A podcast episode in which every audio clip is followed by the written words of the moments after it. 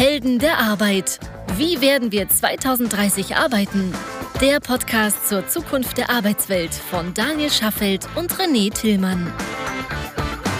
Herzlich willkommen zu einer neuen Folge unseres wunderschönen Podcasts Helden der, der Arbeit. Arbeit. Hallo. Hallo zusammen. Schön, dass ihr wieder eingeschaltet habt. Schön, dass ihr uns wieder zuhört. Wann auch immer auf dem Weg zur Arbeit. Geht überhaupt noch einer ins Büro? Weiß ich gar nicht.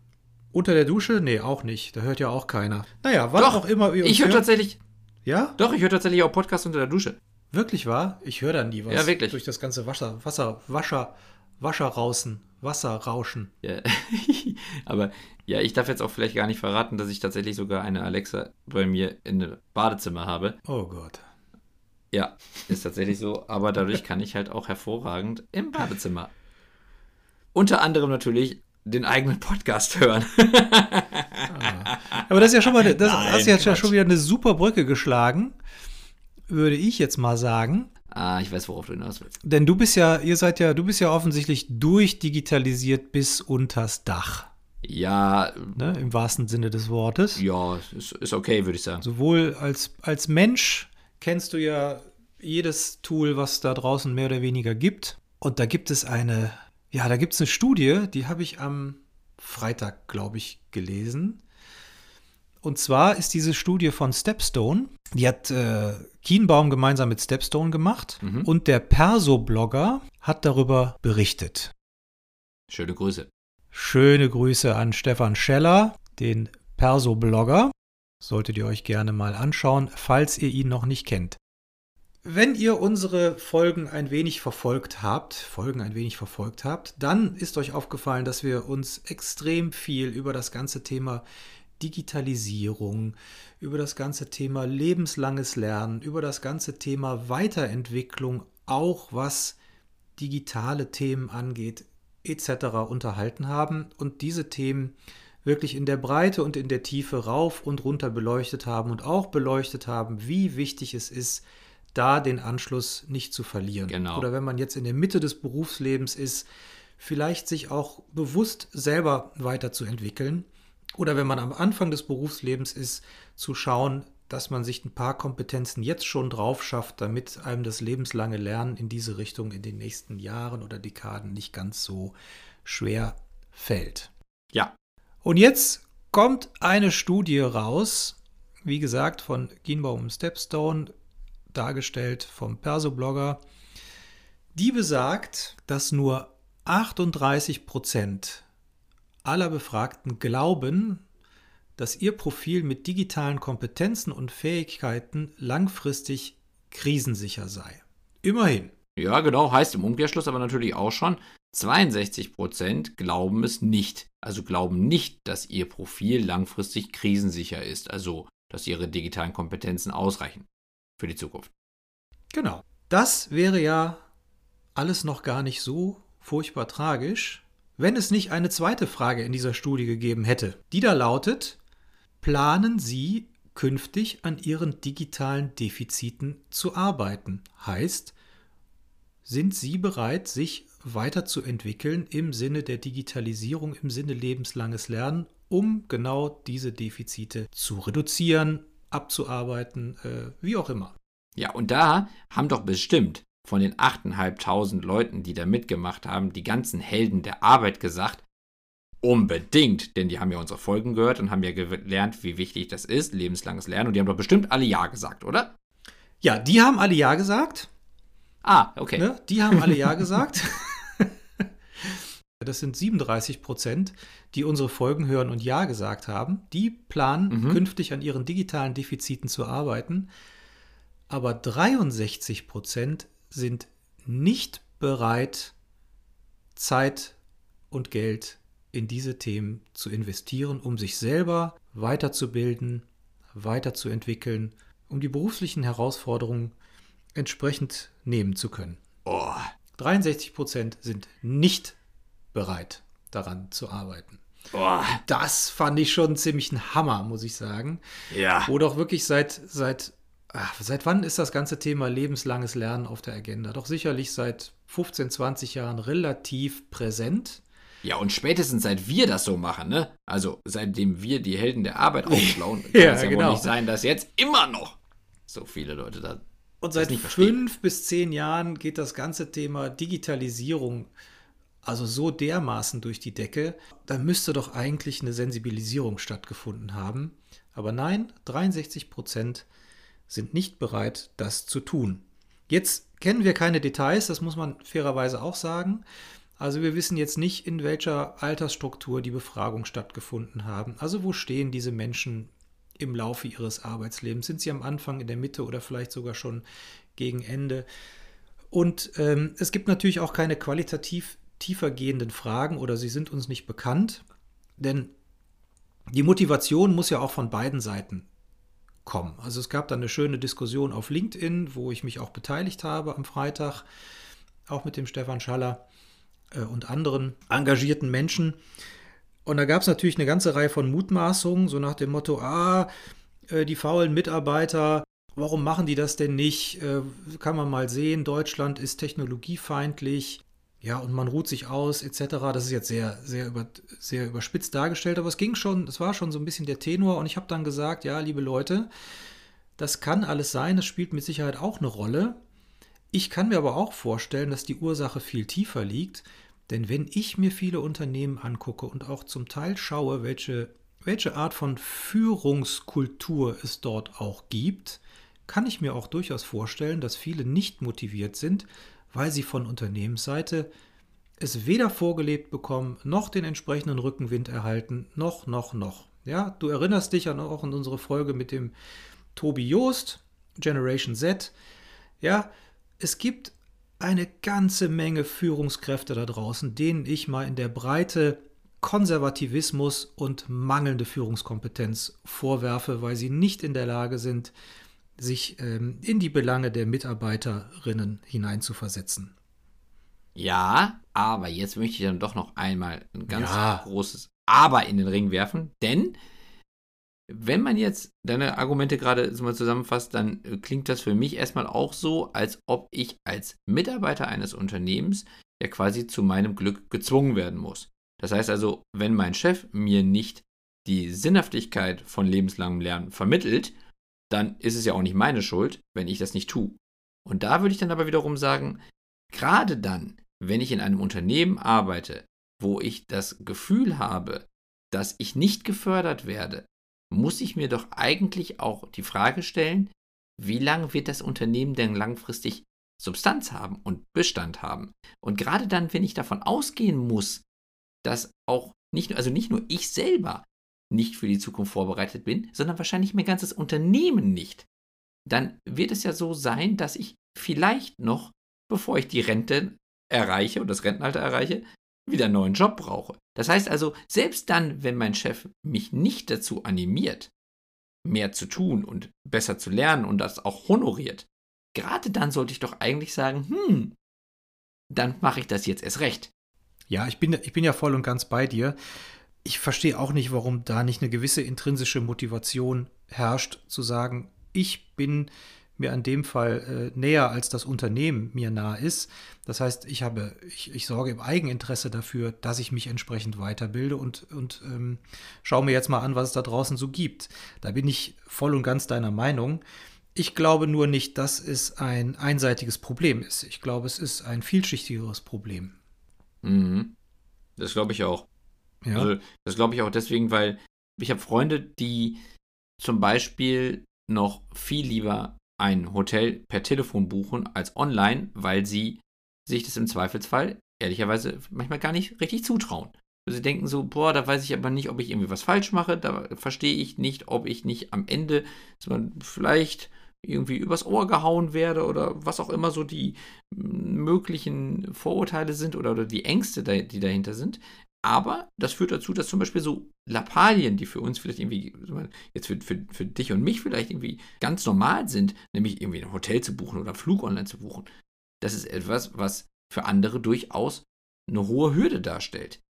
Wenn ich also sogar Angst davor habe, dass ich zum Beispiel bei einer Flugbuchung oder einer Hotelbuchung etwas falsch mache, dann ist ja nicht mal die grundsätzliche Voraussetzung gegeben, dass ich mich mit digitalen Themen auseinandersetze.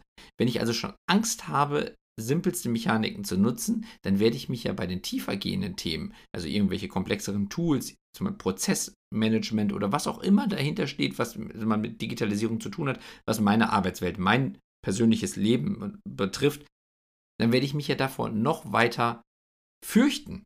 Und ich glaube, dass diese Angst, die dahinter ist, sicherlich auch einer der ganz großen Treiber ist, warum diese Schere ganz schnell, ganz weit auseinanderdriftet.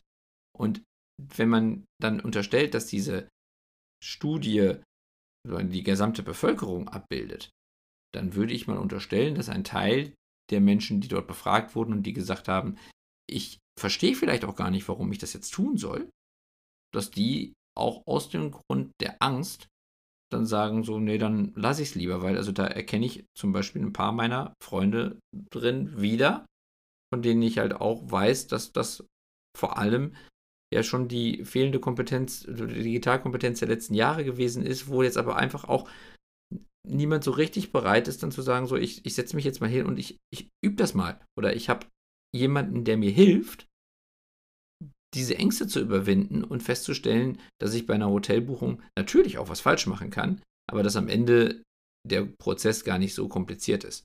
Was ist so die Altersspanne deiner Kumpels? Von bis Mitte 30, Mitte 40? Ende 30 bis Ende 40. Also Ende 30 finde ich ja jetzt eher noch jung auch, ne? Ja, ja, und das ist jetzt etwas, was sich Ende 40 übrigens nach und auch. nach. Haha. Ja, aber das ist jetzt etwas, was sich auch immer stärker zeigt. Weil also die, die, die Kumpels kenne ich alle schon sehr lange und das ist ja jetzt etwas, wo jetzt zum Beispiel, also ich, ich war jetzt gerade noch wieder mit ein paar von denen unterwegs und da ging es halt auch schon darum, äh, wir waren im Restaurant und, und wie, wie, wie, ist das gebucht worden? Das ist dann äh, natürlich per Telefon gebucht worden. Es gab zwar einen digitalen Prozess, aber nee, lieber mal anrufen. So ist ja auch alles gut. Man, man, man möchte ja auch gerne irgendwie mit Menschen Kontakt haben, aber gleichzeitig war der Grund dafür, warum das nicht online gemacht wurde, der, dass, glaube ich, einfach man sich vielleicht auch nicht zugetraut hat, das zu tun. Oder nicht jeder würde das zumindest sich selber zutrauen.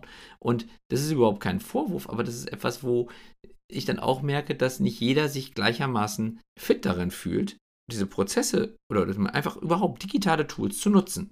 Und wenn ich das jetzt schon bei simplen Sachen erstmal nicht glaube, dass ich das kann und eigentlich Angst davor habe, etwas falsch zu machen, dann werde ich doch erst recht nicht mich hinsetzen und sagen, so, jetzt setze ich mich mal in Udemy oder irgendein digitales Lerntool und mache mal einen Kurs in HTML und CSS. Oder weiß der Teufel, was ich ja. machen könnte. Ich habe auch noch ein ganz konkretes Beispiel. Das ist aber dann auch äh, ganz konkret aus dem Berufsleben heraus. Ich habe auch einen sehr guten Bekannten in Süddeutschland, der arbeitet als Reinzeichner in einer sehr großen Werbeagentur. Bekannter, mhm. bekannter mhm. Laden.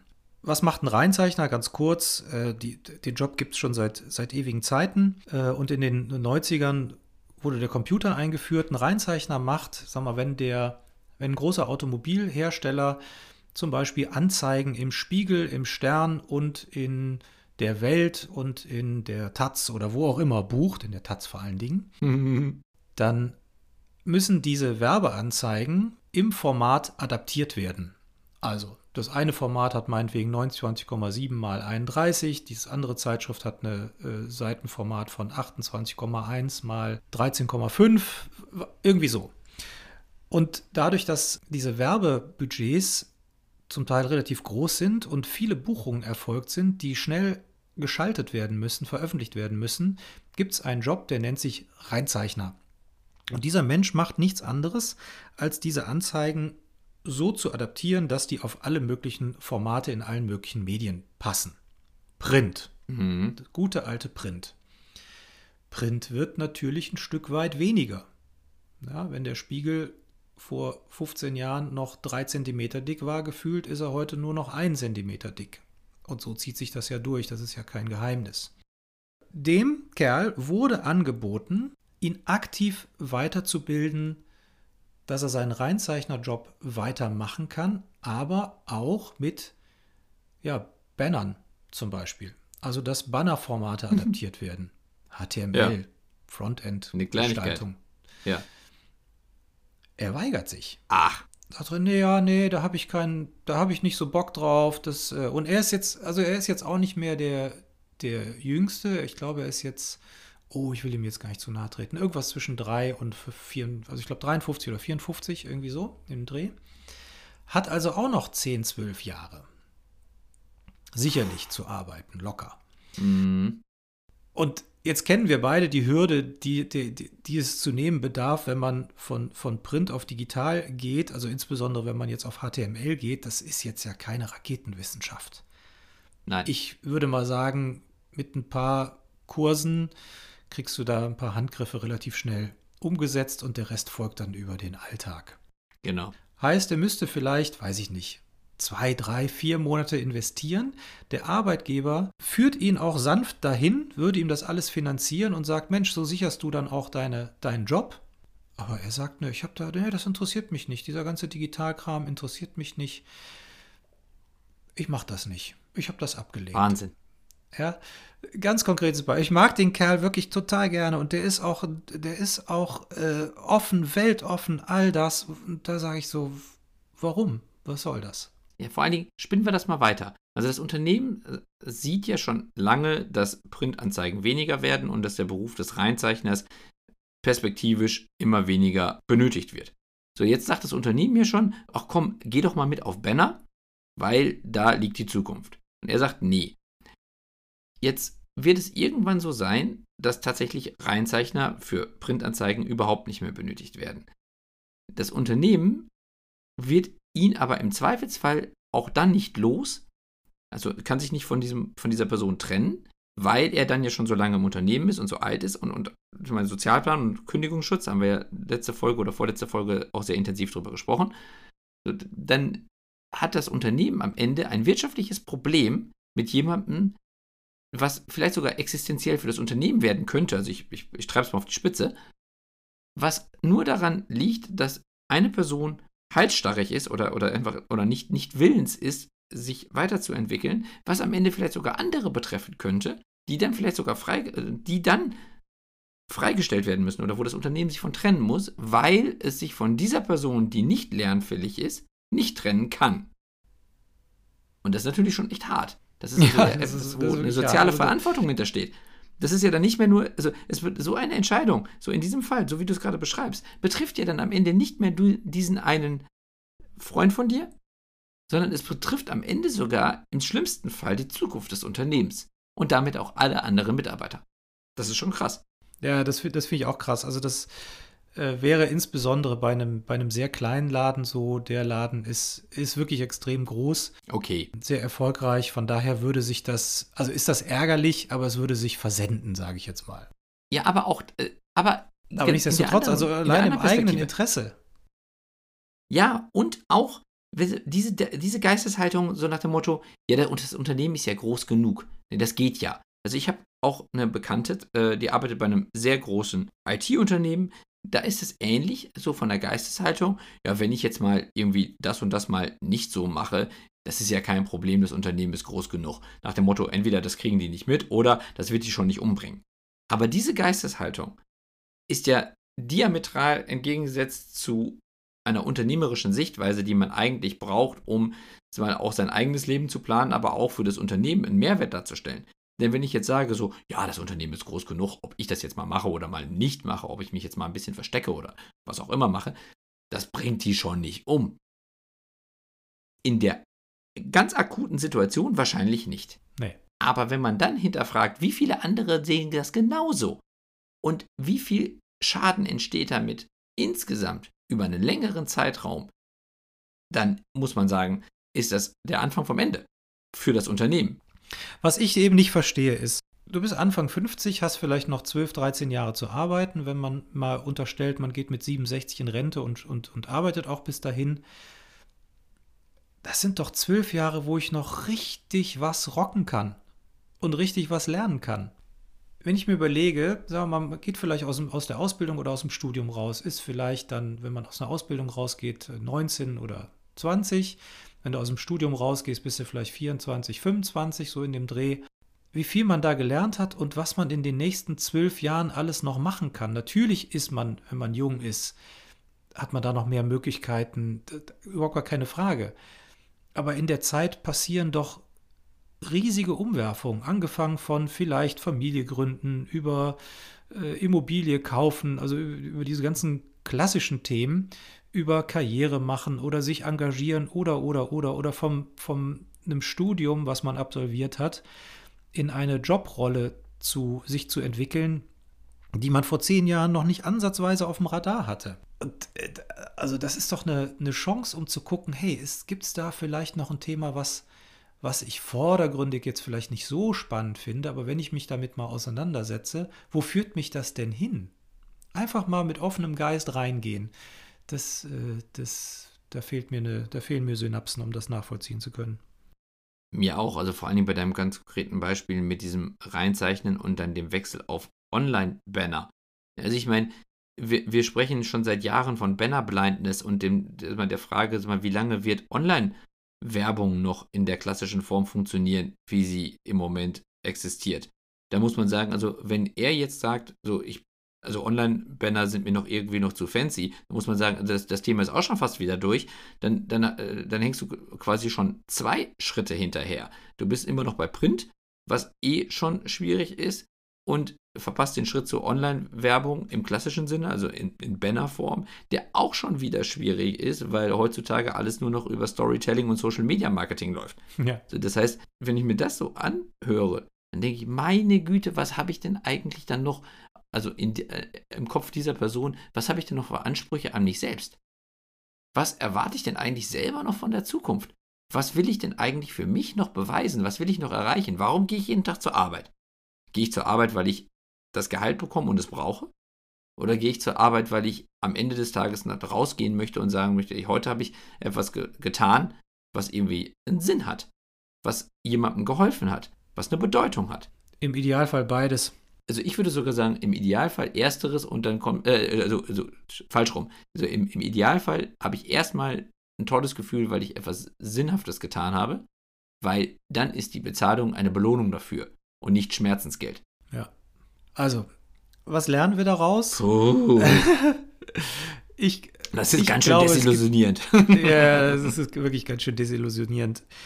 Also nichtsdestotrotz also hier haben wir, hier haben wir natürlich ein schönes Beispiel, wo der Arbeitgeber sich positioniert hat und hat gesagt, pass auf, ja, wir helfen dir, wir entwickeln dich weiter, wir übernehmen die Kosten, wir werden dir auch eine langfristige Perspektive bieten und, und, und.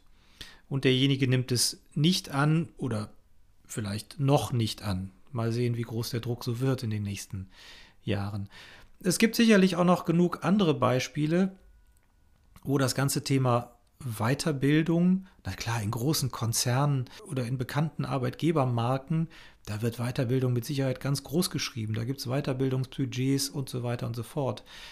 Aber die, die Säule der, des deutschen Unternehmertums, der Mittelstand, da weiß ich jetzt zum Beispiel nicht, wie ausgeprägt das ist. Das wäre auch mal ganz interessant zu erfahren. Da habe ich zum Beispiel, da habe ich zum Beispiel auch am Wochenende mit einem Freund gesprochen, der in ja. einem klassischen mittelständischen Unternehmen arbeitet ich weiß nicht, wie viele Mitarbeiter die haben. Ich würde mal vermuten, irgendwie sowas so um die 300 bis 400 Mitarbeiter, sowas in der Ecke. Aber immer noch vom Gründer geführt, der mittlerweile 74 ist. Der hat mittlerweile zwei Geschäftsführer, die ihn unterstützen, aber er ist dann immer noch der Patriarch.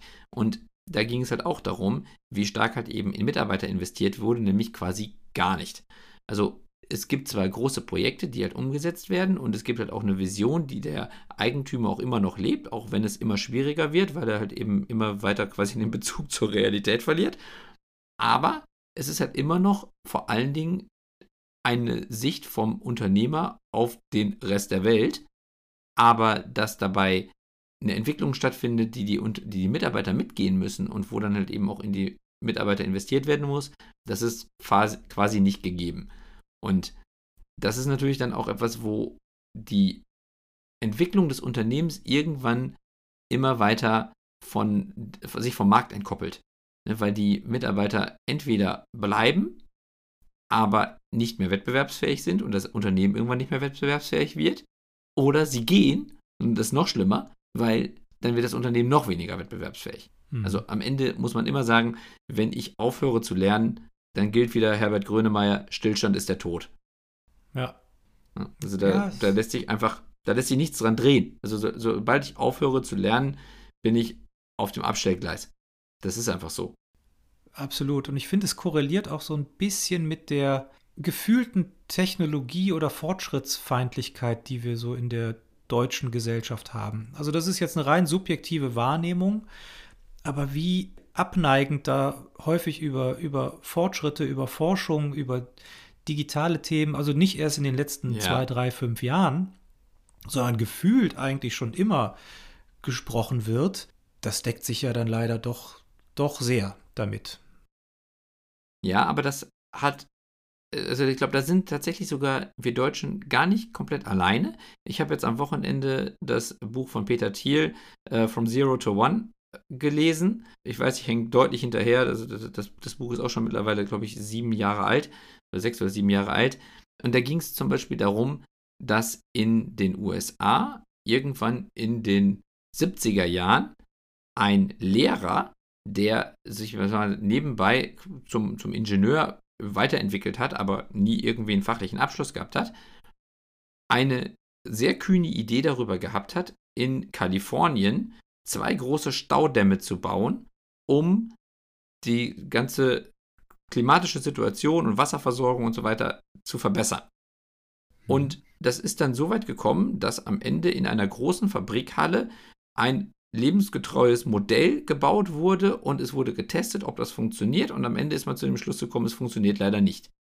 Aber es wurde ernst genommen und es wurde getestet und am Ende hat man sich quasi wirklich es überzeugt, ob es funktioniert, bevor man das verworfen hat. Und er sagte halt auch, dass sowas heutzutage auch in Kalifornien, immer noch quasi in dem, in, in dem Land, in dem das Silicon Valley liegt, dass das nie mehr passieren würde. Dass diese Bereitschaft, sich neuen Ideen zu öffnen und eben wirklich mal den Weg zu gehen, das zu verprüfen, bevor man es ablehnt, auch in Kalifornien nicht mehr gegangen würde.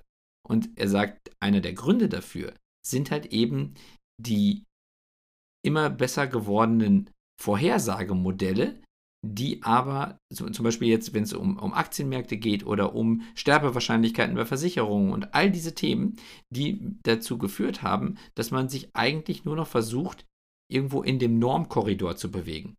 Dass man einfach nur noch versucht, Sicherheit zu behalten und eben keine Risiken mehr einzugehen. Und das ist etwas, was offensichtlich dann etwas ist, was nicht nur in Deutschland weil so durch Technologiefeindlichkeit und durch so sehr starken Pessimismus oftmals zutage tritt, sondern was offensichtlich etwas ist, was einfach durch die gesamte soziale Entwicklung und auch durch die technologischen Möglichkeiten, dass wir halt immer viel, mehr besser, viel bessere mathematische Modelle haben, dass wir dadurch aber einfach auch nicht mehr bereit sind zu spinnen.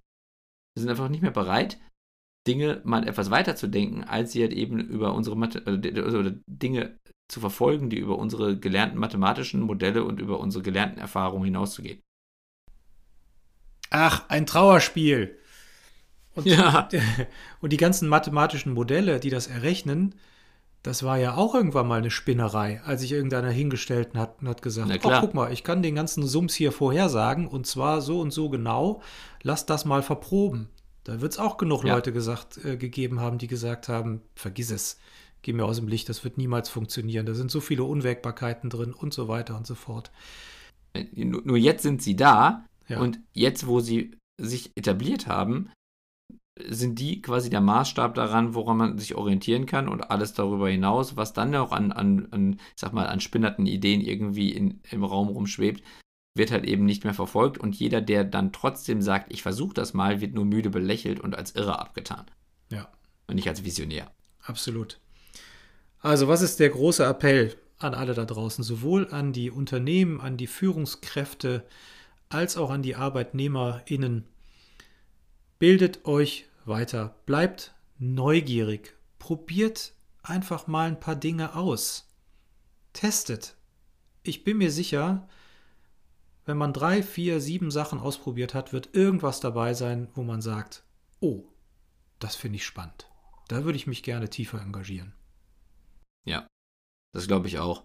Jetzt muss man auch dazu sagen, wir beide denken da sehr ähnlich drüber. Also ich meine, wir, wir sprechen hier in unserem Podcast Helden der Arbeit ja eigentlich, also führen wir wenig Diskussionen, sondern wir sind ja beide sehr ähnlich in unserer Denkweise. Und sind deswegen vielleicht auch so ein bisschen in unserer Filterblase, von der wir ja auch gesprochen haben in Bezug auf soziale Medien. Aber ich glaube trotzdem, dass das eine Richtung ist, in der wir gehen, die trotzdem Sinn macht, auch wenn wir beide uns da natürlich gegenseitig ein Stück weit bestätigen, dass wir ähnlich denken. Und deswegen würde es uns natürlich sehr helfen, wenn ihr auch nochmal bestätigt oder auch verneint, dass lebenslanges Lernen sinnvoll ist. Beziehungsweise, wenn ihr denkt, dass das nicht sinnvoll ist, würde uns natürlich sehr interessieren, warum ihr so denkt. Denn wir sind sehr offen darüber, solche Themen zu diskutieren und wir würden uns freuen, wenn wir an der Stelle durchaus auch kontroverse Stimmen hören. Denn wir wollen ja, dass wir auch die 63% der Menschen verstehen, die im Moment sagen, ich lerne nicht weiter. Ich bin nicht bereit, das ganze Thema Digitalisierung für mich inhaltlich weiter zu verfolgen, weil, keine Ahnung, setzt sich nicht durch oder ist eh Blödsinn oder was auch immer. Diese 63% würden wir auch gern verstehen und es gibt ja irgendwelche Gründe dafür. So und vielleicht denken wir beide, also der liebe René und ich, völlig falsch. Mag sein. Aber das, ja, das mag sein. Und deswegen würden wir gerne mehr dazu hören von euch. Also schreibt uns, sprecht uns an, kommuniziert mit uns auf jedem erdenklichen Weg. Und genau. Vor allen Dingen natürlich gerne über heldenderarbeit.me. Genau. Oder über heldenderarbeit.highjob.me. Und das ganz schnell, denn wenn ihr der Überzeugung seid, dass mit der Digitalisierung setzt sich nicht durch, dann könnte es ja auch sein, dass ihr der Überzeugung seid, dass das Internet in den nächsten Tagen abgeschaltet wird, weil es sich nicht durchsetzt. Was? Also nutzt unsere Kanäle. Okay, das ist natürlich eine ganz krasse Sichtweise. Nutzt unsere Kanäle heldenderarbeit.me oder heldenderarbeit.highjob.me. Diskutiert mit uns auf den verschiedenen Social Media Derivaten und schreibt uns eure Meinung. Genau. Bis dahin wünschen wir eine gute Woche. Alles Liebe. Ganz genau. Bleibt gesund. Bleibt gesund. Bis bald. Bis dann. Ciao. Tschüss. Das war eine weitere Episode der Helden der Arbeit von Daniel Schaffelt und René Tillmann. Das hat dir gefallen? Dann abonniere uns jetzt, um keine Folge zu verpassen. Weitere Infos findest du auf www.heldenderarbeit.me. Ach ja, eine Bewertung wäre ein Träumchen.